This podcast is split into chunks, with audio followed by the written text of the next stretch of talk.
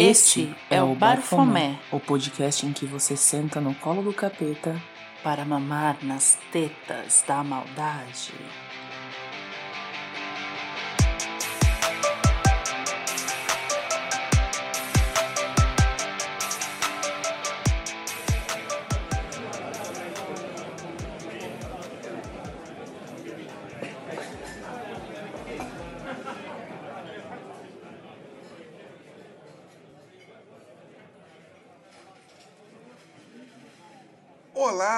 Bafofinhos, bafofinhas e bafofinhas. Sejam muito bem-vindos à sua mesa de bar virtual. Eu sou o Valdir, o host dessa espelunca, e hoje nós vamos vamos falar de uns carteados diferenciados. Eu tenho aqui comigo ela que sempre tem uma carta na manga, Trivia. Olá, bafofinhos, como vocês estão? É, carta na manga é relativo, né? Muito obrigada pelo convite. É um prazer estar de volta. E tenho ela aqui com a sua poker face, Luana. Olha, minha poker face tá boa, porque eu tô fervendo de ódio. Olá, bafofinhas. Como vocês estão? Vocês estão bem? Espero que estejam. Caralho, medo. E temos ela aqui também gritando truco. Tamires. Tô gritando truco e é bom não gritar seis de volta, porque vai dar ruim.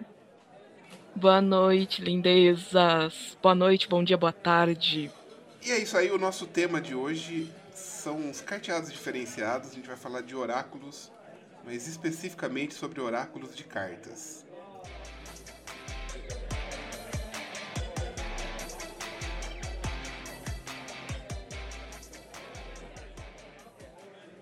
Primeiro vamos saber quais são os oráculos que vocês conhecem, que vocês utilizam.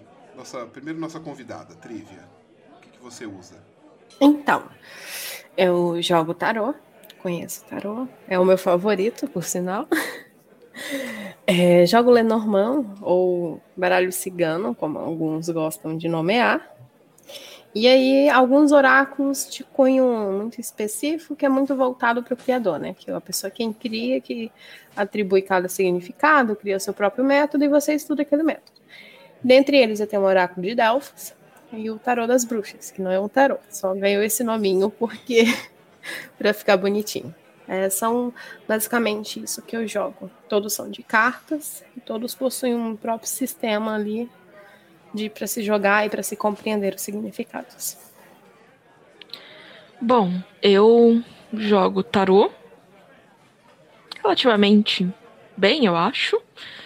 E trabalho um pouquinho com 40 servidores, mas eu ainda tô muito tateando.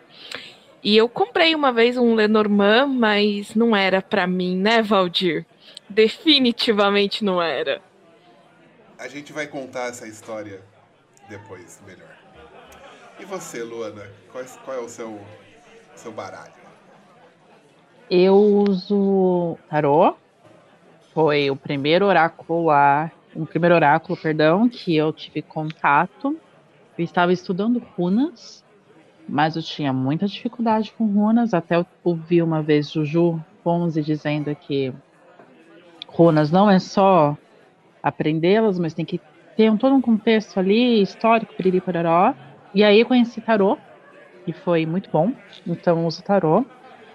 É, quando eu leio para os meus amigos, eles dizem que eu leio bem. Quando eu leio para mim mesma, eu não consigo interpretar porra nenhuma. Então é isso aí. é nós. é, e eu gosto muito dos 40 servidores também. É, tenho muita dificuldade de interpretá-los. Para mim, como sempre, mas para os outros é mais fácil. Eu gosto bastante dos 40 e eu queria muito um outro oracular, na verdade. Um outro oracular fora do tarô, fora dos 40, mas também no carteado para ver qual é que é. Bom, eu trabalho com tarô, pouco menos, uh, 40 servidores e o baralho cigano Petit Lenormand são os três. Aí o meu queridinho é o Petit Lenormand, que é o que eu uso mais.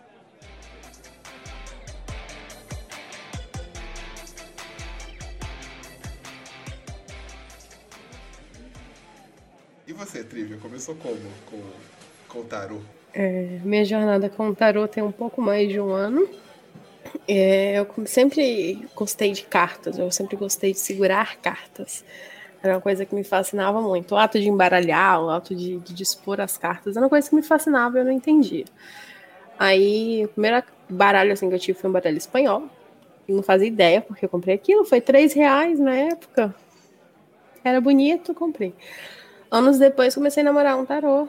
Porque eu queria aprender, eu queria aprender, queria aprender, sem ter ideia para onde, simplesmente me deu vontade. Aí eu fui comprei o meu primeiro tarô. E foi engraçado porque quando eu via vídeos sobre, tinha lá indicando: compre esse que é mais fácil, compre aquele que é mais fácil. É, e eu falei assim: não, eu vou comprar o que eu gostei. e foda-se. Caí numa de Marselha. Né? Para aprendizado, a gente sabe que de Marselha é horrível, assim. Só que o livro que vê dele era extremamente bom. Era um livro assim muito com, muito completo. Ele até cartas que a, o Reader White trata exclusivamente só como positivas, ele vinha também trazendo um lado é, delas também sendo negativas na questão da inversão. E foi através desse livro assim que abriu minha cabeça. E aí eu comecei jogando.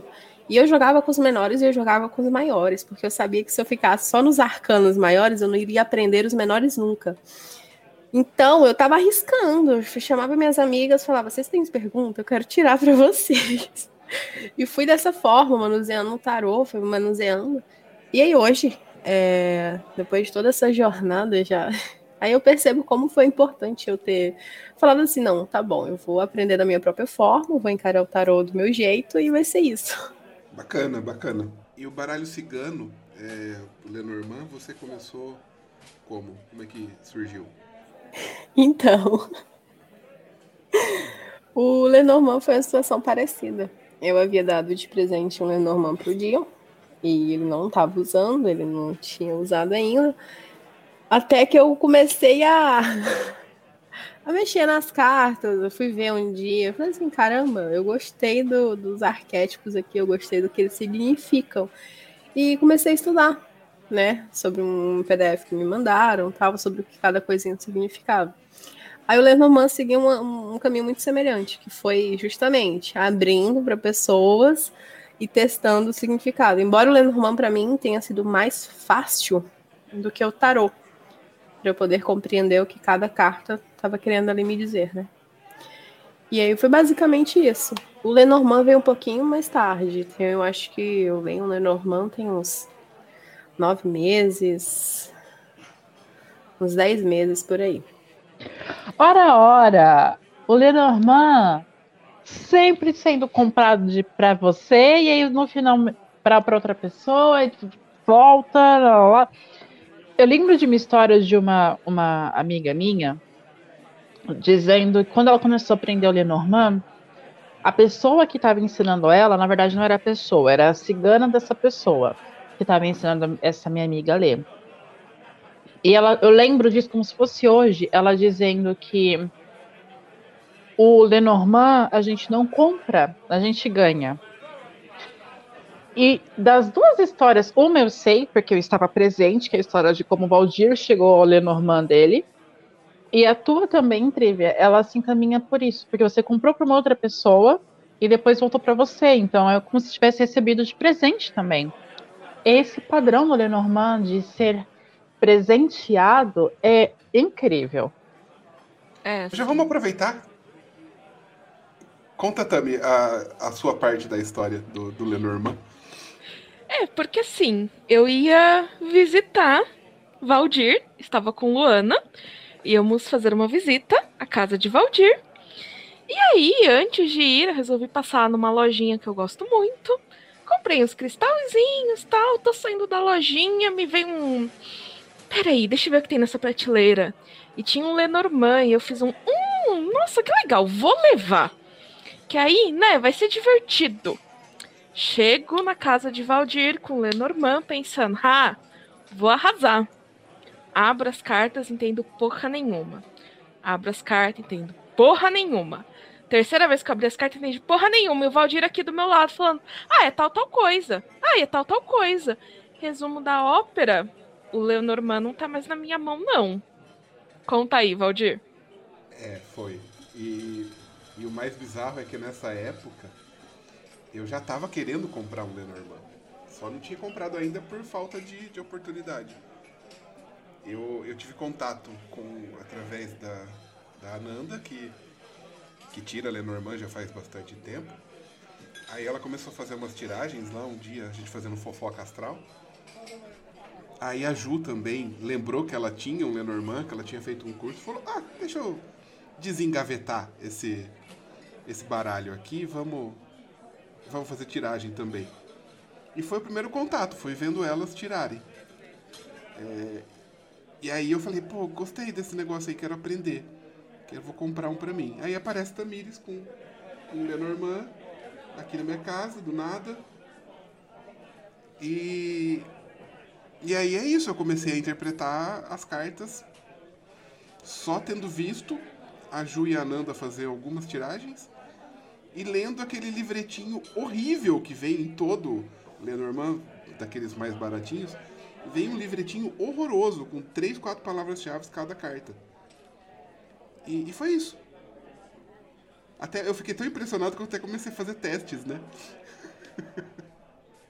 Deixa eu dizer que foi testemunha ocular desse encontro.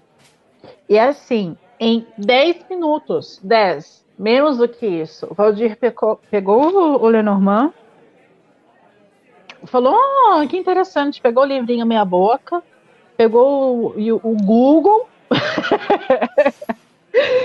e assim, em 10 minutos ele estava interpretando o Lenormand. A gente passou o final de semana inteiro fazendo fofoca astral com o Lenormand. E Valdir dando na cara, assim, ó. Era, era resposta em cima de resposta.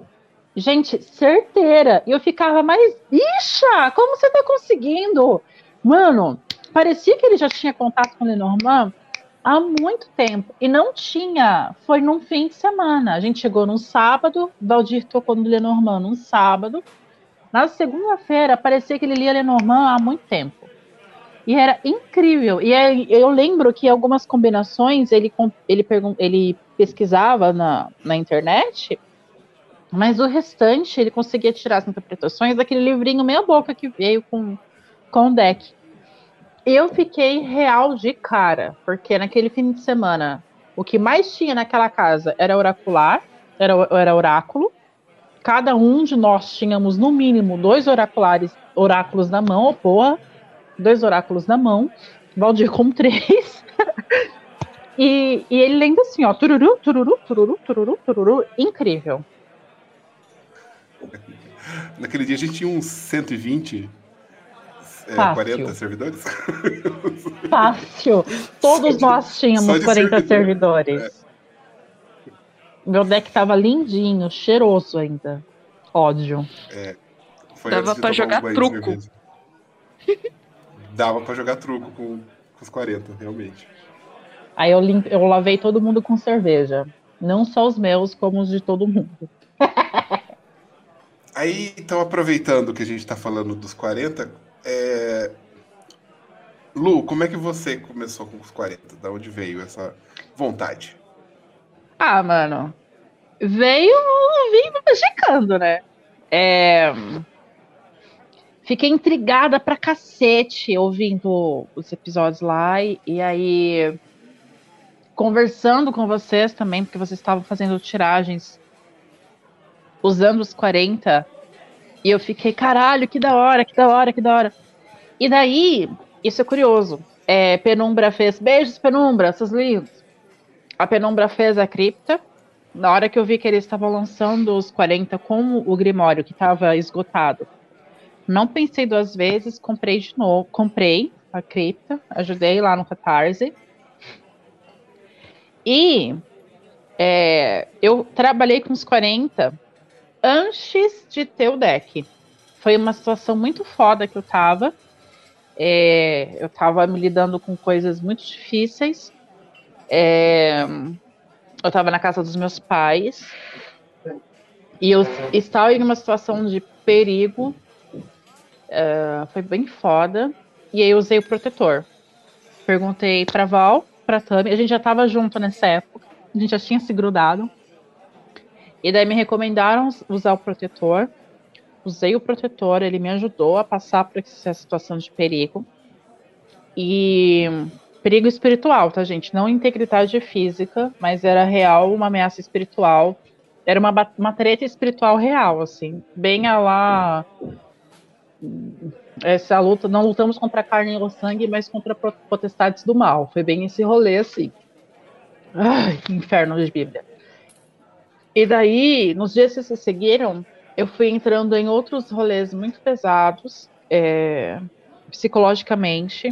Eu fui lidando com traumas assim que eu não sabia que existiam e eles foram sendo jogados na minha cara.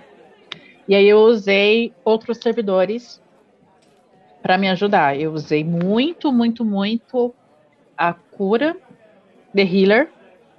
E eu nem tinha o deck. Eu peguei a imagem do, lá do site do, do do Tommy Kelly. Troquei ideia com uma imagem ali na tela do meu computador. Risquei o sigilo no meu corpo, porque eu não estava bem. E eu precisava de proteção e de cura. E, mano, na moralzinha, foi foda. E aí, quando meu deck chegou, eu fiquei super feliz. Devorei o Grimório. Comecei a trabalhar com os 40. Não só como oracular, mas com outros usos também. E quando eu comecei a usar como oráculo, como oráculo é, eu senti uma facilidade em compreender as, as questões, a interpretação de uma forma diferente do tarô. Ele meio que se complementam os dois, assim, são totalmente distantes, mas eu acho que cada um aborda a mesma pergunta de formas diferentes, devido talvez à egrégora deles, enfim tarô dá uma visão muito ampla e os 40 dá aquela mergulhada. E eu acho muito legal. Os 22 arcanos maiores, tá, gente? Eu não uso os menores por falta de conhecimento. Concordo com Trivia. Se você não se forçar para os menores, você não vai para os menores. Você vai ficar acomodado nos maiores porque é mais fácil mesmo. Na verdade, não é. Imagina quando você aprende os menores, é bem mais fácil. Mas enfim. E foi assim que eu comecei minha jornada com uns 40 servidores. Hoje eu gosto de usá-los como, como oráculo. É... Troco muita ideia com eles mesmo, assim. E é isso. E eu quero continuar já. E você, Tami? Como que foi você com seus 40? Também via Magicando. E aí eu lembro que eu consegui comprar o Grimório e o baralho antes de esgotar. E eu fiz uma caquinha com o meu baralho. Não sei se vai dar para ver na câmera, mas eu funhenhei a minha carta do santo na primeira vez que eu fui usar. Assim, né? Ela só grudou no, na água com sal grosso. Foi só isso que aconteceu com ela. E, e aí, tipo, eu tentei usar como oracular esse baralho. Não rolava, porque na hora de embaralhar eu sentia a carta do santo e ficava evitando ela. E aí depois eu acabei comprando só o baralho solto também. É... Li todo o Grimório, mas não comecei a trabalhar tão de imediato com ele. Achei ele muito interessante, mas aí quando eu fui tentar fazer a apresentação aconteceu isso com a carta. E aí fiz um, ah, acho que não é muito para mim, quando na verdade era muito pelo contrário. E aí, depois de todo o rolê na casa do, do Val, todo o rolê, todo, é que eu resolvi pegar e fazer um, ah, não, vamos lá. E aí hoje, e até assim, porque o Val tem uma, uma experiência maior do que a minha em tirar o oracular com os 40, eu fui pegando algumas dicas enquanto ele tirava e fui fazendo, ah, então tem isso. Ah, então tem isso aqui. E aí também depois várias vezes rolou Luana, Valdir e eu fazendo fofoca astral via Telegram com os 40 servidores. Várias fofocas astrais. E aí eu fui pegando, pegando jeito pra entender, assim. Hoje eu acabo usando ele mais como assim, eu acabo usando o tarô mais como uma coisa de oracular para previsões e para tendências e os 40 mais como conselhos e como faça isso ou não faça aquilo. Eu acabo usando como um complemento. Mas é, é isso. E aí agora é para ajudar, recentemente esse mesmo deck que eu ferrei com o meu santo, eu quase queimei a minha carta do protetor com um um negocinho de incenso que a varetinha de incenso estava queimando, e aí caiu um pedacinho e a carta só não foi pro Beleléu porque ela tava com o sleeve. E aí eu vi que caiu e puxei o sleeve rapidinho. Ela tem uma marquinha, mas ela não chega a ser. Você não consegue sentir ela com o dedo. Eu troquei o sleeve e não dá para sentir. Mas eu sinto que eu tenho um deck dos 40 servidores que é para apanhar, que é para fazer trabalho sujo com ele, que é para tacar fogo, fazer o que eu quiser, e outro para brincar com os oraculares. Ah, e se você quiser ter não apenas um, mas dois decks dos 40 servidores, sabe onde vocês podem encontrar? Em lojapenumbra.com.br. E sabe o que mais? Vocês podem ganhar um cupom de desconto de 10 reais. Basta ajudar a gente a partir de 20 reais em apoia.se barra barfomé.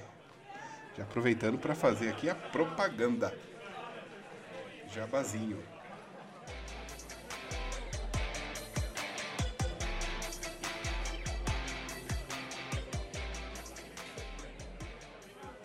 Trivia, você quer falar sobre como você começou com os, os, o tarô da bruxa e com o... Então, é, o tarô da bruxa é algo que eu ainda estou tentando me acertar, porque chegou em um ponto que eu acertei minha mão assim, tão bem afunilada no tarô. Embora eu, quando comecei, falei assim: ah, eu vou aprender o básico, mas vai ter outros métodos oraculares que vão me suprir. Enfim, errei completamente. E aí hoje esses outros oráculos que eu mencionei a, a, logo no início, eles requerem um, uma dedicação extra porque você não vai ter outra, outro lugar para buscar aquela informação. Tá ali só no que o autor escreveu, né? o autor definiu a carta daquela forma, você com o tempo você não não tem como sair daquilo ali. É muito bem afunilado assim o significado. Aí hoje eu uso o Delfos muito para fazer jogadas voltadas para o amor. Porque teve um momento em que eu estava trabalhando com a Afrodite e ela reivindicou o baralho. Ela falou: "Esse baralho é para mim". Então, basicamente foi isso. Aí hoje tudo que eu vou fazer tiragens voltadas para amor, para relacionamento, para amizade, eu uso Delphos, porque ele me traz esse lado muito, de uma forma muito bem definida. Ele, é, ele é maravilhoso porque ele vem trazendo vários significados que a gente sequer imagina. Você olhando para a carta, você viaja ali no que a carta tem para te falar. É muito mais do que só um significado, né? É, não estou usando cocaína, como a Lu, com a carta do louco. É só. É só Eu recomendo. Sussurrando assim. Deus me livre usar cocaína que é a carta do louco. Eu vou parar onde? Ai, mas basicamente foi isso. Foi um começo muito. Porque eu, quando eu comprei meu primeiro tarô, ah, veio daquela ânsia de que eu precisava ter mais cartas. Eu precisava conhecer todos os tipos de deck que eu pudesse. Querendo ou não, isso fomenta um consumismo na gente muito grande, né? Muito mesmo. É, tô, quando eu tô entediada, eu tô olhando na Amazon Tarô. Porque fomenta isso na gente, querendo ou não. E aí eu me deparei com o oráculo de Delfos e fui conhecer, fui pesquisar para saber sobre ele, o tamanho das cartas. E assim que no primeiro momento eu ganhei de presente da minha irmã de aniversário. E assim que eu ganhei ele, eu abri ele, eu falei, caramba, então eu tava certa né? Ele tem um lado greco-romano maravilhoso, muito bem definido.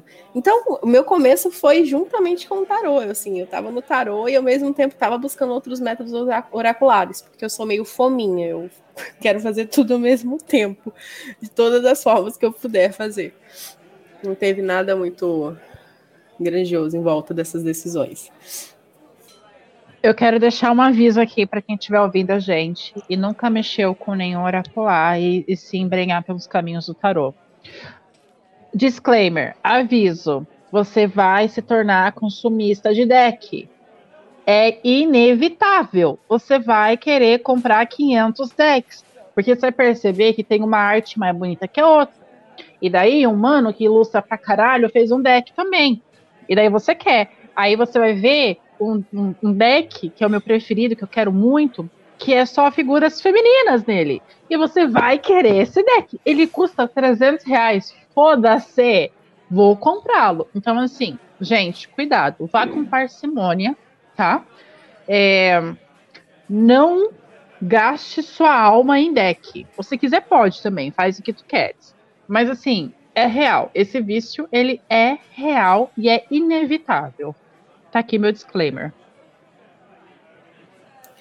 Mas é, eu gosto de usar um argumento para defender meu consumismo. Pode até soar dessa forma. Porque cada deck esses modernos que nós chamamos, eles vão trazer uma energia específica. É, vai ter um deck que o autor ele pensou construir todo um tarô de sombras, todo voltado para o lado sombrio dos arcanos que ali estão. Então, assim, eu tenho um deck desse porque já entra no tipo de jogo que eu faço, que eu faço esse jogo com esse deck. Porque a, a, artista, na hora de criar as imagens, na hora de construir o tarô, ela sim o fez, ela pensou dessa maneira. E aí nós temos tarôs inúmeros, que um vem celebrar a vida, mas ele tem um aspecto muito voltado para a morte ao mesmo tempo. Nós temos outros que vêm trazer um lado mais das fadas, que tem outra simbologia, que conta histórias. Então, cada deck, ele é pensado de uma forma pelo autor. E você, quando se forma tarólogo, é interessante você ter um, um, leque ali de pelo menos três decks diferenciados que contrastem entre si, justamente para fazer esse choque, porque às vezes você quer fazer uma leitura mais aprofundada, aí o outro não vai te responder tão bem em relação a isso, porque não foi feito dessa forma a energia dele não está sintonizada para aquilo ali. Você tem que ter algo para recorrer no que você busca, no que você pergunta. É muito importante. E tem decks também que você consegue trabalhar de vários aspectos, várias naturalidades, várias formas. Mas ainda assim, eu, eu defendo meu consumismo dessa maneira, né?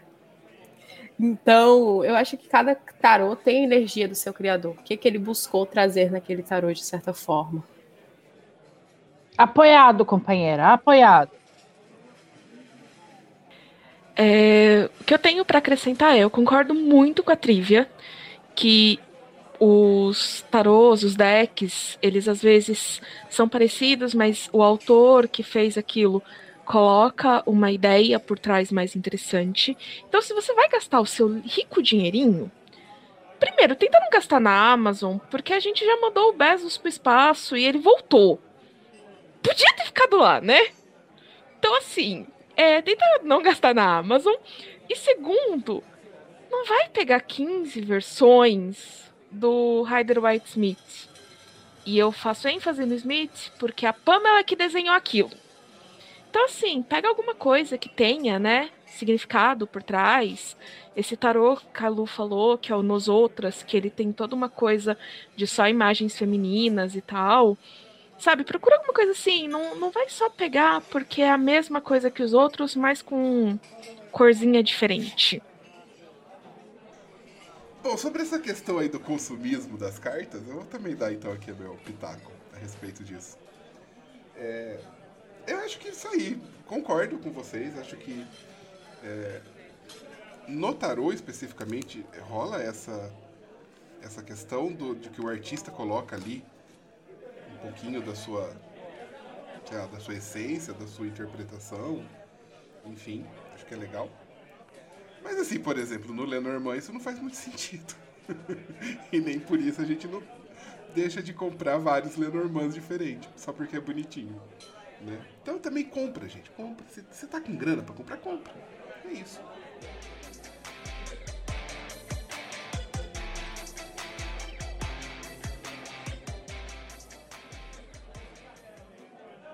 Vamos falar um pouco então agora da diferença entre esses esses oráculos que a gente falou aqui. O que, que define um tarô? Qual é que é do Lenormand? Qual é que é dos 40? Quem gostaria de quem gostaria de definir tarô? É, para ser definido um tarô, né? É, hoje em dia tudo é vendido com o nome de tarô de forma muito equivocada. Porque o tarô ele é composto por 78 cartas, sendo 22 arcanos maiores, que vai desde o louco ao mundo, e 56 menores. Que nós começamos com, se não me engano, 14 cartas. É, 14 cartas em cada naipe. Dessa forma nós construímos o que nós chamamos do tarô, né? O tarô. O tarô, é, o Valdir já falou que o Peter Carroll discorda de mim sobre ele ser um, um método, de certa forma, fechado. Ele tem ali arquétipos construídos, ele tem uma sequência, ele tem uma estrutura que deve ser obedecida. Você não pode criar um tarô trocando, por exemplo, a numeração, sei lá, do mago, vamos supor. Porque dentro da numerologia, o número um ele é o iniciador. Então tá ligado inteiramente ao que o mago representa. Por exemplo, né? Dentro dessa forma. Aí nós temos inúmeras outras cartas que correspondem especificamente à sua própria numerologia. É uma pergunta de curiosa, porque você falou de trocar a numeração. E tem a, aqueles decks, por exemplo, no Marcélia e no Whitesmith, a Justiça e a, a Força são trocadas. E aí eu queria saber qual a sua opinião sobre isso. Porque eu não tenho. então, é, a Justiça e a Força, se eu não me engano, a Força vem pelo número 8 no, no Reader Whitesmith e a Justiça pelo número 12. Isso é isso? 11, isso, 11. Então, é, dentro dessa colocação, a gente meio que contou a historinha com os arcanos maiores, né? Você começa na função enquanto louco, buscador, você paga, passa pela do mago, iniciador. Em algum momento você encontra sua força, então você passa pelo equilíbrio. A minha opinião é igual à sua, Tami. Eu não entendo, eu não consigo chegar numa conclusão é, sensata sobre aquilo ali. Porque é, para alguns, para o Marcelo, se eu não me engano, a justiça vem anterior à força. Não é algo assim? Então, na minha cabeça, não faria muito sentido, porque a força vem tratar sobre a sutileza, sobre você encontrar seu lado mais sutil, sobre você parar de travar guerras na base do, do soco, parar de querer usar a força bruta para tudo. Então, quando você tá, consegue trabalhar esse aspecto, e você consegue chegar na balança, você consegue equiparar tudo isso na justiça dentro dessa colocação para mim dessa sequência faz um certo sentido. Porque é, mas ao mesmo tempo quando você inverte você coloca quando a pessoa consegue se encontrar ali na balança ela pode encontrar a própria força pessoal dela interior futuramente. Então são duas situações que querendo ou não se conectam se complementam. Elas por si só elas não são contrastantes elas não divergem é, na, no lado que elas estão, né? Vai depender muito da linha que a pessoa segue e como ela está girando os arcanos maiores, como que ela está seguindo os arcanos maiores para chegar nessa conclusão.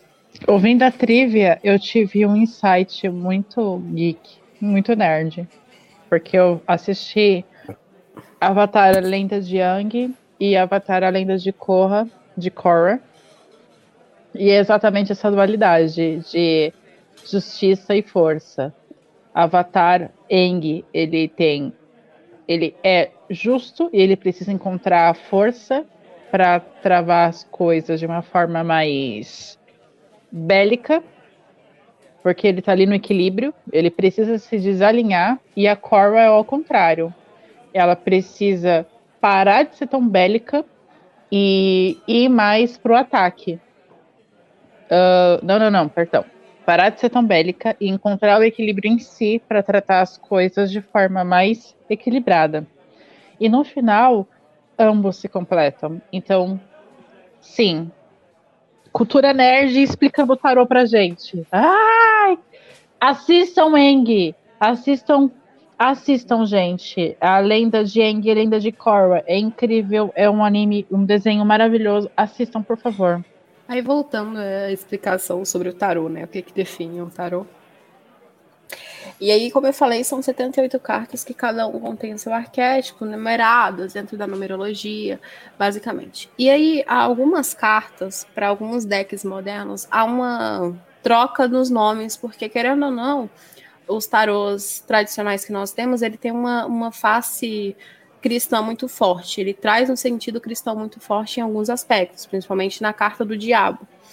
E alguns tarôs modernos fazem a troca, por exemplo, eu tenho uma que o diabo ele é, foi trocado pela sombra, por exemplo, que aí também reflete, querendo ou não, os arquétipos ali. Quando a gente é, mantém o, a estrutura do arquétipo e mantém o nome, ainda entra para mim um, certo contraste, porque ainda de certa forma é um tarô, obedeceu a numerologia, obedeceu o número de cartas. Então, para ser definido um tarô, tem que ser isso, tem que conter essa estrutura. O tarô ele é estruturado, ele tem ali um, um, um início, um meio e um fim, né? Como a gente falou da carta da força e da justiça, ela é o meio, ela seria o meio do tarô. Porque, a, se eu não me engano, também pelo Rider White, a, é, a justiça fica exatamente no meio. Ela é o meio do tarô. Ela é ali o ponto, o ponto de, de, de convergência, vamos supor, de encontro, para você encarar as duas outras faces que vai vir a seguir dela. Então nós começamos pelo louco e terminamos pelo louco, de certa forma.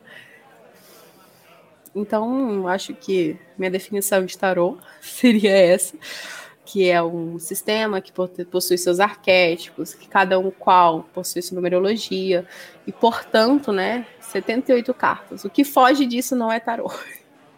Que não está englobado nisso não é tarô. É, muitos utilizam do nome tarô para poder vender, para poder chamar mais atenção. Quando você abre lá, só tem tipo 40 cartas. Tá, isso aqui é o que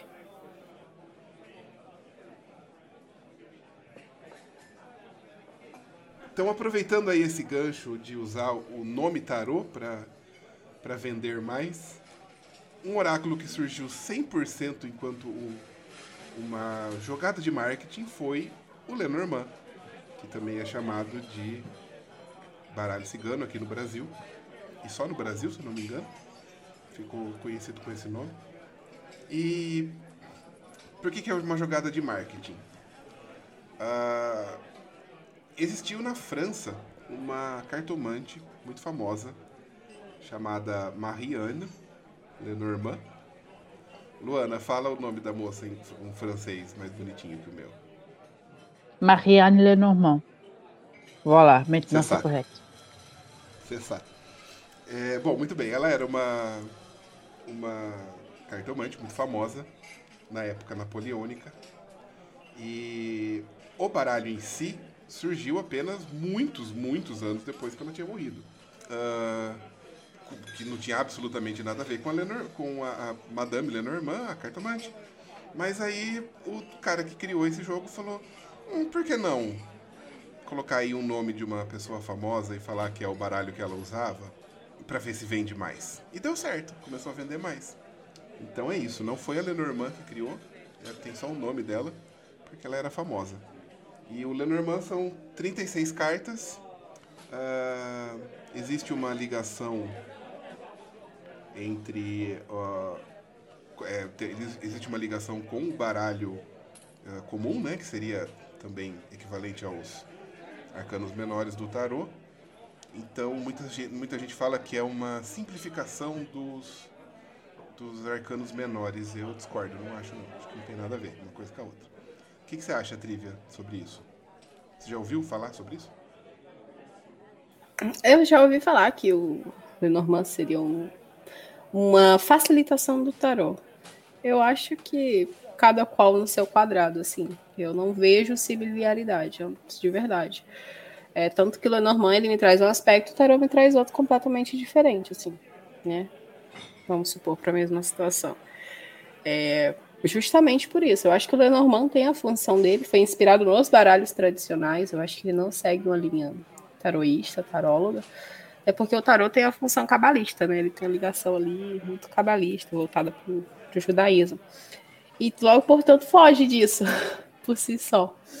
Não tem, eu não vejo também relação alguma. Tem algumas cartas, inclusive, que se contrastam, que se você pegar uma do Lenormand e for no tarô, no arcano menor do tarô, elas vão ser diferentes em alguns pontos. Então não há o que se falar de serem iguais. E eu apenas por observação, eu concordo com vocês, que não tem nada a ver alhos com bugalhos. Uma coisa é uma coisa, outra coisa é outra coisa. Não é uma simplificação do tarô, dos seus 48, dos seus 78, perdão, é, arcanos, é completamente um outro jogo, é completamente uma outra forma de, de ler, de interpretar, é completamente diferente. E se a gente for ficar o tempo todo, por exemplo, falando, ah, oráculo tal é uma versão resumida do tarô, a gente sempre vai colocar os outros métodos oraculares em detrimento do tarô. É como se o tarô sempre fosse maioral e por si só completão, e os outros fossem só o resto dele para quem não consegue compreender o tarô. Aí coloca o tarô num, patamar que eu não vejo ele nesse patamar, porque o tarô ele tem sua complexidade, mas os outros também possuem sua complexidade, por que, que a gente também não, não trata sobre isso, sabe? Então aí colocam, tudo é o resumido do tarô, tudo é o simplificado do tarô. Ah, não, o oráculo tal é porque é o resumo do resumo do tarô. E eu não vejo dessa forma. Eu acho que cada qual possui suas dificuldades e suas facilidades, devendo ser respeitados de igual forma como métodos oraculares e pronto, sabe? Ponto. Não há o que se falar sobre ser mais fácil ou mais difícil que o tarô. Concordo, concordo. É, Com... é, eu acho que uma coisa não tem nada a ver com a outra. Diga concordo também. Cada tarô, cada tarô não, cada oracular no seu quadrado. Tarô não é o Deus Todo-Poderoso dos Oraculares, gente. Não é. Depende de muita coisa. Cada oracular no seu quadrado, cada oracular com sua com sua força, com sua forma de informar, com a sua com a sua egrégora. Tarot não é o, nem o mais antigo e nem o principal. Tá bom? Beijos.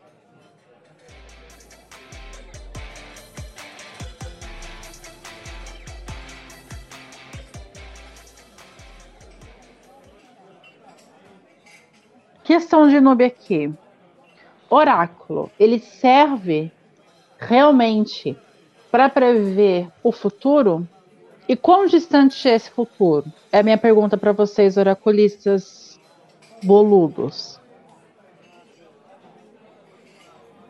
Tá, eu vou, deixa eu começar respondendo, que assim eu aproveito e já falo aquilo lá, pego aquele gancho lá do começo do, do Peter Carroll que eu falei. Uh, o Peter Carroll, no Liber Nu, uh, mais especificamente no Liber Lux, ele fala sobre divinação, né? sobre a, a arte oracular. E basicamente a explicação que ele dá para do porquê um oráculo funciona é, é que a, a realidade ela tá ali o tempo todo transmitindo uma uma energia, sabe? Existe aí no ar algo que a gente pode captar. A gente tem que lembrar que o Peter Carroll ele é físico, então ele sempre traz para essa questão. Uh, fala? Ele usa como exemplo coisas físicas, então, sei lá, como uma onda no ar e tal. Né? A realidade está o tempo todo falando, emitindo essa onda e tudo mais. Ah, quando você utiliza um oráculo, você está captando essa onda e traduzindo ela.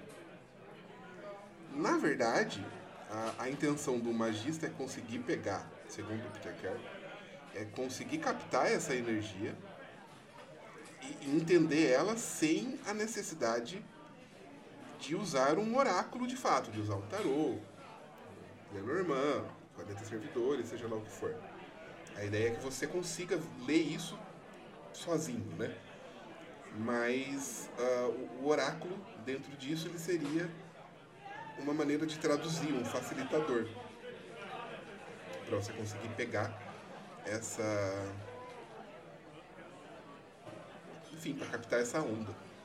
Então, de acordo com Peter Carroll, todo mundo tem capacidade para ler oracular, para usar oráculos. Porque, na verdade, é uma forma de. Ele é um intermediador dessa grande onda para nós. É isso? Potencialmente sim, assim como todo mundo teria a capacidade de ser magista. É uma questão de treino que você consiga. Questionável. É, questionável, mas enfim. Na mesma medida em que todo mundo pode ser magista, todo mundo conseguiria também uh, ler um oráculo a partir daquilo que você aprende. Então foi nisso que eu, que eu disse que, que o Peter Carroll discordava da, da trivia. É, é por conta disso. Para ele não basta você aprender aquele método, não basta você entender o que significa aquela carta. Uh, por exemplo, do tarô, que eu, qual é a representação daquele arcano, o que ele quer dizer, qual é o arquétipo que ele está trazendo. Uh, existe a parte do oraculista, que seria essa sintonia do oraculista. Entende? Não é algo que vem assim, tipo, ah, não, não basta aprender, não basta fazer um curso. Ponto. Fala, Tânia. Então, essa visão do Peter Carroll, ela vai de encontro, e ela vai, na verdade, ela vai contra a visão de quem vê que o tarô é um oráculo que é apenas como uma linguagem que você faz um curso e você aprende essa linguagem e com ela você consegue ler aquelas cartas. Para o Peter Carroll não é isso, né? É, pelo que eu entendi, não. Talvez ele. Ele fala bem pouco sobre isso no, no, no Livernoot. Uh, pode ser que outras obras aprofundem mais essa opinião dele, mas pelo que eu entendi, não basta saber essa linguagem. Né? É, é necessário, sim, você aprender a linguagem, mas não é o, não, não é o que basta. Você tem, tem que ter esse feeling, esse. Essa. Eu não lembro se ele usa alguma uma palavra específica, mas tem que ter essa sensibilidade. Por isso que depende também do, do oraculista em si. Eu concordo com Peter Carroll, porque usando, falando do ponto de vista de alguém que aprendeu tarô em curso, é, é muito fácil você reproduzir as informações é, uh, superficiais de cada, de cada arquétipo. É muito fácil. Não é fácil, mas enfim. É, é ensinado a parte superficial do arquétipo. É, e eu observando pessoas muito mais experientes com o, arque, com o oracular, com método oracular, como por exemplo o Valdir, a Trívia, a Tami, é, você percebe a profundidade da interpretação do, do oráculo. E essa profundidade não é o curso que vai te ensinar, porque ele vai te ensinar apenas as, as partes superficiais. Essa profundidade da, da, da leitura você adquire com a prática, né, do oracular. Então eu concordo com o Peter Carroll dizendo que tem a parte oracular e oraculista. Porque se, você, se não houver uma, um, um trabalho do oraculista de ir buscar mais informações, tem que seja, sei lá, colocar o, o oráculo na tua frente, pegar cada carta e meditar sobre ela para ver o que, que ela te traz, se não houver, ou então um manuseio maior dessa carta, mas enfim, se não houver um estudo maior, um, um, um esforço maior do oraculista uh, em cima daquele oráculo, a sua leitura vai ser muito superficial. Ela vai ser suficiente, mas ela vai ser superficial por experiência própria. Eu sinto isso. Minhas leituras são extremamente superficiais, porque justamente eu não tenho essa profundidade que outras pessoas têm. Acho é. que fazendo um paralelo que talvez a Lu consiga entender, consiga falar melhor do que eu, é como você fazer um curso de uma língua e você sabe o vocabulário e a gramática, mas você não é fluente porque te falta essa experiência. Exatamente. Uma coisa é a teoria e outra coisa é a prática. Você vê que a teoria é muito correta, muito bonita, mas ela não cabe tanto, tanto na prática. A prática te dá uma profundidade maior, que é realmente um esforço do oraculista ou de quem está aprendendo uma língua mas é um esforço além do curso que você tem que desprender de você para o oráculo. É uma energia que você tem que dar para o oráculo e ele te retorna com uma compreensão mais profunda. Pelo menos é isso que eu sinto observando outras pessoas que têm maior contato com oráculos do que eu. Ah, olha, eu ainda me contradizer lá no início. Sou geminiana, então toda hora muda. É isso que a Lu falou, é muito importante, porque não é que você não vai conseguir ler o que está ali. Você vai, né?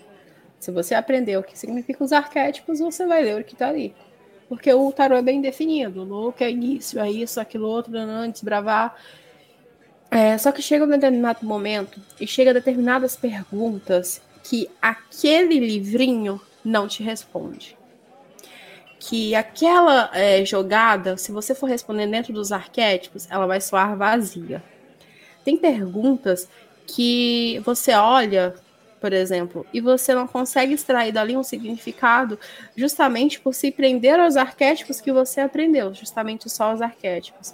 Porque o tarô, ele, é, eu, eu costumo comparar que se você quer aprender tarô, primeiro começa a manusear suas cartas, começa a observar cada uma das suas cartas e, e antes de ver o significado delas, tentar entender o que, que ela significa para você. Porque conforme você aprende o básico, você aprende a estrutura, só que chega um determinado momento você vai ter que ir além daquilo ali, porque você não pode ficar preso eternamente àquela estrutura. Você não vai conseguir responder tudo através daquela estrutura. E eu digo perguntas de cunho espiritual, por exemplo. Aquela estrutura não foi preparada para aquilo ali. E você tem que sair daquela zona, você tem que tentar entender, extrair algum significado daquilo ali, seja no próprio significado do tarô, seja nos naipes que ele representa, seja nos elementos que estão ali, seja no que for. Mas a prática te entrega isso. A prática vai te fazer chegar nesse ponto de poder olhar nas cartas e falar, tá bom, isso aqui significa isso aqui, isso aqui, isso aqui. Muito embora, às vezes, a sua interpretação pode estar divergente da dos arquétipos estruturados, mas a sua interpretação não fugiu daquilo ali. É a sua interpretação, é a forma como você colocou, é a forma como você enxergou e você viu sentido naquela, naquela estrutura de cartas bem colocadas ali. Aproveitando esse, esse exemplo da, das línguas, né, de aprender uma língua que, que a Lu e a Tami trouxeram, uh, eu, eu acho que você saber o. Você lê um livro sobre tarô, você lê o Grimório dos 40 Servidores. Isso te ensina, como disse a Lu, a gramática e o vocabulário. Então, você pode chegar na França e pedir uh, do café s'il vous plaît. Você pode chegar nos Estados Unidos e pedir one coffee, please. Mas, você tem que saber o que é um café. Concordo, amigo. Eu concordo muito contigo. É necessário você saber cada, cada partícula, digamos assim, né?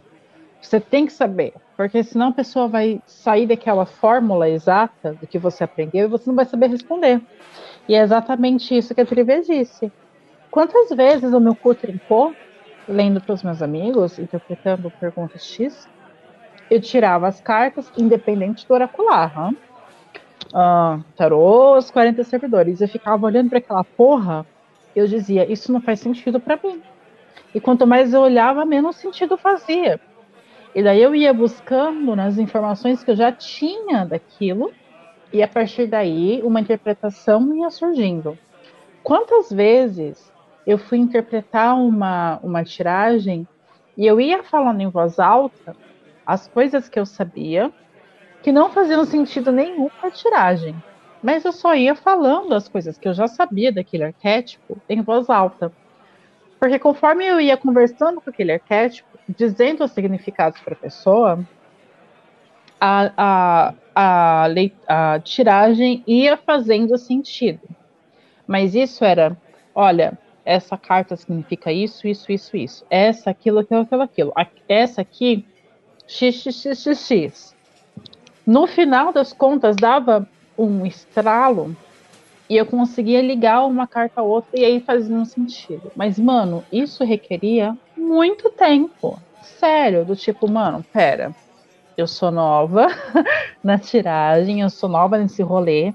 eu preciso passar um tempo aqui para tentar entender o que é que elas estão me dizendo, sabe? E é muito complicado, assim como falar uma língua. E assim como falar uma língua, uma nova língua, é, requer energia e prática. Quanto mais prática você tem com esse oracular, maior é o contato que você vai tecendo com ele, maiores são essas conexões que você vai fazendo, ainda mais com os, os, os, o tarô e os 22 arcanos maiores, porque cada um representa muita coisa, né? Eles abrangem muita coisa. Então, a impressão que eu tenho é que quando eu leio com os 22 maiores, eu tenho que tecer, desfazer o significado deles para conseguir encontrar um significado aqui menor ali naquela leitura. Então, quanto mais contato você tem com os, oráculo, com os oráculos, maior é essa facilidade de desfazer esses nós, desfazer essa, essa, esse tapete, digamos, para conseguir, conseguir encontrar um significado para eles. Sabe? É, é um trabalho realmente, realmente minucioso. Requer energia, e requer vontade de aprender, porque não é fácil. Uma coisa é você aprender a superfície, outra coisa é você mergulhar mais ainda no oracular.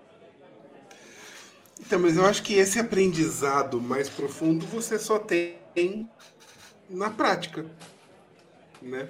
Sim, trampando, é trampando, é praticando, é errando, é perguntando, faz sentido para você? Porque se não fazer sentido, a gente volta aqui para a leitura. Tá fazendo sentido? Porque se não responder sua pergunta, tá tudo bem. Eu volto e a gente começa tudo de novo. É trabalhar com oráculo, não tem jeito. Não tem fórmula. Mágica, né, no caso.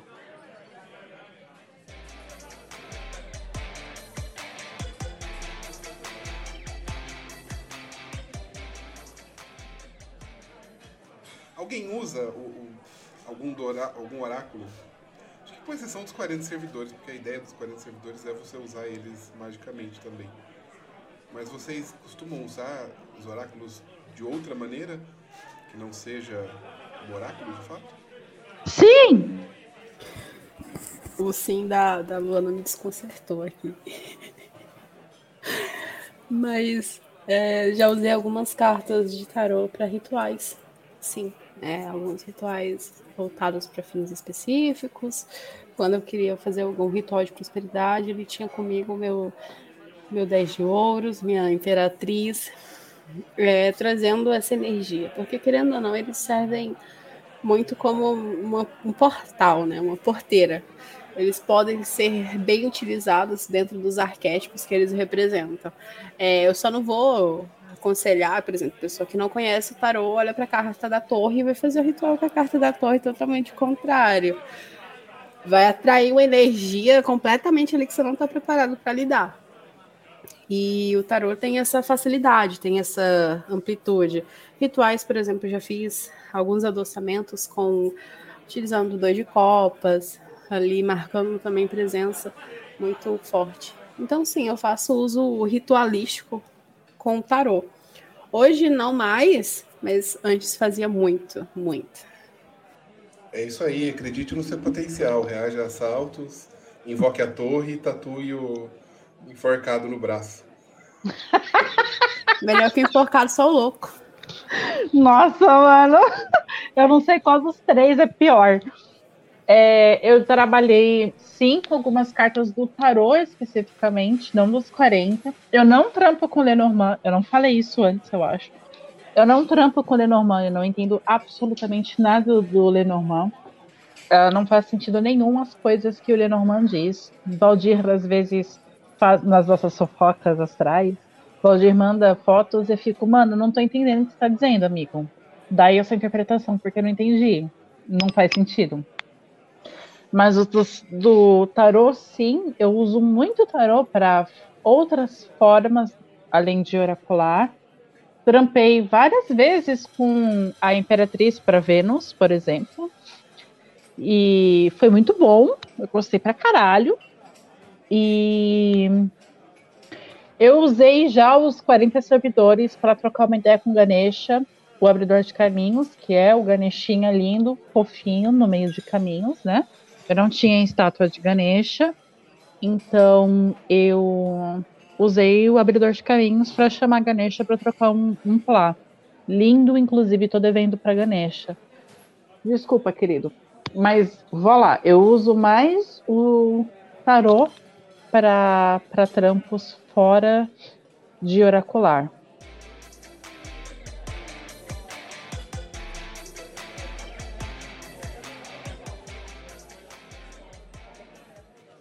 Senhores experientes, é... vocês têm alguma técnica ou algum, um, alguma dica para ajudar a interpretar essas leituras que você faz, você e a entidade, ou você e você mesmo? Porque quando eu tiro para outras pessoas é tudo muito claro, e quando eu tiro para eu mesma, mesmo que seja, por exemplo, um conselho de alguma entidade, eu não consigo interpretar essa porra, independente do do, do oracular que eu, esteja, que eu esteja usando, independente de oráculo que eu esteja usando. Eu não consigo interpretar essa merda. Vocês teriam alguma, alguma dica de como, sei lá, separar ou ajudar nessa leitura? Porque eu não consigo, eu simplesmente não consigo. A dica que eu dou é esteja em dia com sua intuição porque nem sempre a coisa vai estar tá ali muito bem definida, a resposta não vai estar tá ali bem prática, né? Não vai estar tá bem ali palpável. Você não vai poder olhar para as cartas, às vezes sai uma sequência que você não faz, vai fazer o menor sentido, e você vai ter que extrair aquilo ali de alguma coisa. É, um dos métodos que eu utilizo para fazer esse tipo de leitura é acender uma vela antes. De preferência, né, para quem rege minha mão de carta, principalmente para Hecate eu acendo, eu peço para ela me mostrar. E quando eu não posso acender a vela, eu pergunto, eu levo o meu baralho aos lábios e converso com ele. Eu peço para que ele me mostre o que eu preciso ver, o que eu preciso enxergar e para que se eu posso fazer aquele tipo de tiragem. Aí eu tiro uma carta, vejo a partir da resposta e ali eu abro, né? Baralho novamente, e dali eu abro. É, são coisas que, assim, eu converso muito com o meu baralho, eu tô ali geralmente conversando com ele, falando, manuseando ele enquanto eu vou pensando, justamente para tentar driblar toda essa situação, de que é muito difícil você fazer uma tiragem espiritual para si. Geralmente tem muitas coisas, né? Nossa cabeça tende a levar resultados que a gente não, não quer, né? A gente influencia os resultados que a gente quer e que espera. Então isso não adianta, isso é para todo mundo. Eu acho que todo mundo que é oraculista vai tirar para si e falar: hum, induzir esse negócio aqui. Não adianta. Então, a forma que eu faço, né, diria para a Lu, para facilitar, conversa com o seu baralho. Conversa com ele, pede para ele te mostrar o que você precisa ver. Confia no seu instinto, confia na sua intuição. Se uma carta cair e você sentir que aquela carta deve estar no jogo, você mantém. Se três cartas caírem, mantém as três cartas. É, se cair uma sequência de sete, já aconteceu comigo, perfeito, assim, mantém aquela sequência. Porque é, eles estão. Aquilo ali tá te mostrando alguma coisa, sabe?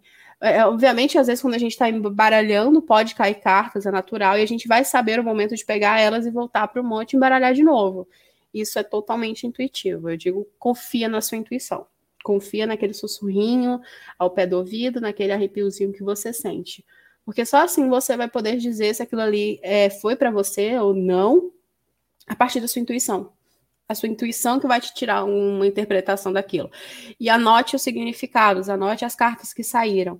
Porque você não pode ter uma interpretação daqui dois dias, mas pode suceder uma série de eventos na sua vida daqui uma semana que você vai falar: caramba, então era isso que as cartas queriam me dizer, né? Então é isso aqui, é isso aqui que está acontecendo.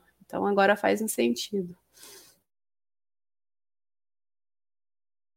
É, durante as tiragens de vocês, ou melhor, após as tiragens de vocês, independente de qual seja o tipo de tiragem, para si próprio ou para alguém próximo ou para um terceiro desconhecido, vocês têm alguma forma de lidar depois com o deck Ou seja, vocês fazem algum tipo de limpeza, de encerramento com o deck é, e com si próprio?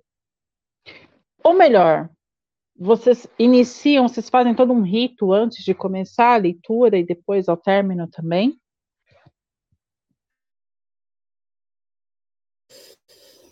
É, antes de iniciar, eu acendo incenso e uma vela preta para proteção.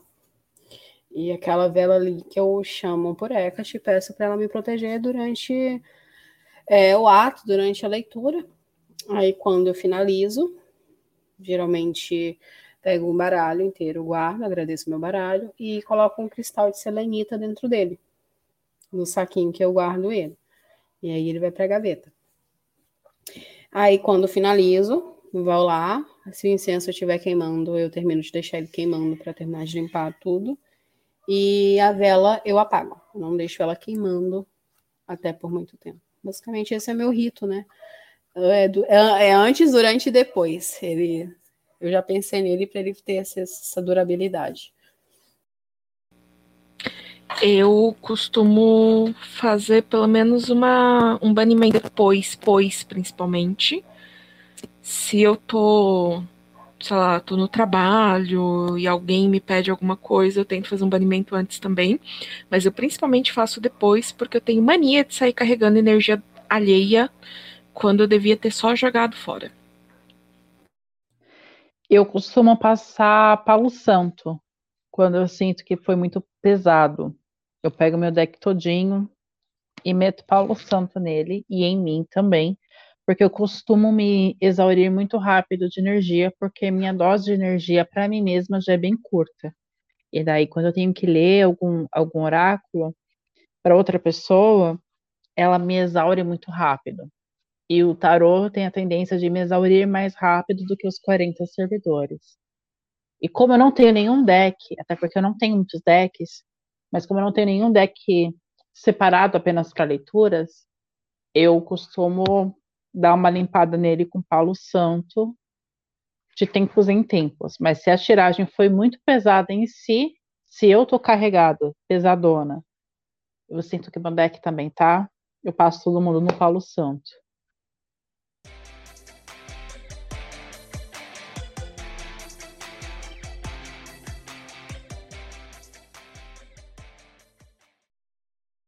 Então vamos, vamos finalizar. Vamos dar tchau. Uh, primeiro, trivia. Se faz aí o seu jabazinho, se alguém quiser te contratar para leituras, como, como elas te encontram? Então, vocês vão me encontrar pelo Twitter, arroba Cria de Lilito. É, faço leituras dos vários tipos. É, tá liberado fazer pergunta de ex, eu não julgo ninguém, tá bom? Vem que a gente conversa, sem medo algum. Não vou te julgar, você vai ter um ambiente que vai ser muito bem recebido, você vai ser bem-vindo a qualquer momento do dia. É, só se você mandar mensagem de madrugada, eu só vou responder depois das oito do outro dia, então, ainda assim.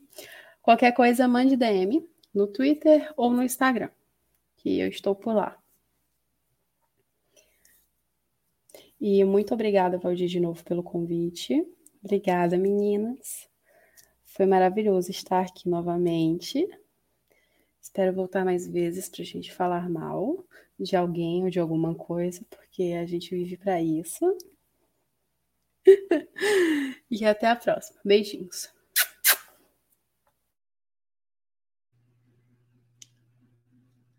Hoje a gente nem falou mal de ninguém, né? Na verdade.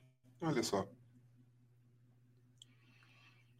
Até me dê seu, seu tchau. Ah, já que a gente não falou mal de ninguém, eu vou falar só uma coisinha. Que se você vai estudar oráculo e aí alguém te fala que, que ler tarô vai te tornar gay, vai te tornar viade, meu bem, vem, porque esse lado aqui ó, é maravilhoso. Muito melhor do que o lado do top vem aqui e cola. E é o que a gente. Se você não tá entendendo a piada, você chegou aqui agora, vai ouvir nosso episódio 2 sobre magia no Vale, que ali a gente fala muito melhor, muito mais gostoso sabe? Vai dar uma ouvidinha nos episódios anteriores que vale a pena. Então fica aqui o meu beijo. Ah, deixa eu aproveitar. Porque o episódio passado acabou indo pro limbo por conta de questões técnicas. Então eu preciso mandar um beijo especial para Thaís, porque esse beijo que eu dei no outro episódio não foi ao ar. Então fica aqui um beijo para Thaís, aquela linda. E boa noite, boa semana para todo mundo. Tchau, tchau. É... Tô aqui procurando o deck dos Delfos, enquanto eu escuto vocês gravarem, que agora eu quero um novo deck. É, eu quero agradecer mais uma vez por esta reunião, por este bar estar aberto. É, Trivial, sua linda, você é maravilhosa. Um beijo no seu popô. E eu quero agradecer a todo mundo pela atenção dada a nós, por ter estado até aqui com a gente, nos ouvindo.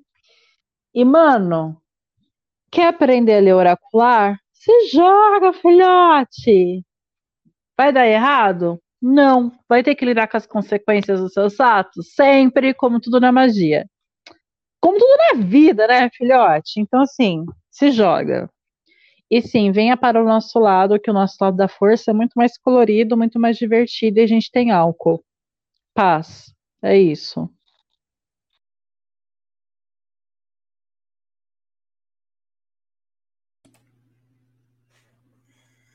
Hétero só tem whey só. Não tem. Não rola coisas divertidas. Então é isso, meu povo. Muito, muito obrigado para quem ficou até aqui, nos ouvindo. É, se você quer saber mais sobre nós, vocês podem nos encontrar no Twitter, arroba, underline, barfomé. Também no Instagram, mas para ser muito sincero, o Instagram também é esquecido lá. Ninguém mais liga pro Instagram, no Instagram ou no Facebook. Beijos e até a próxima.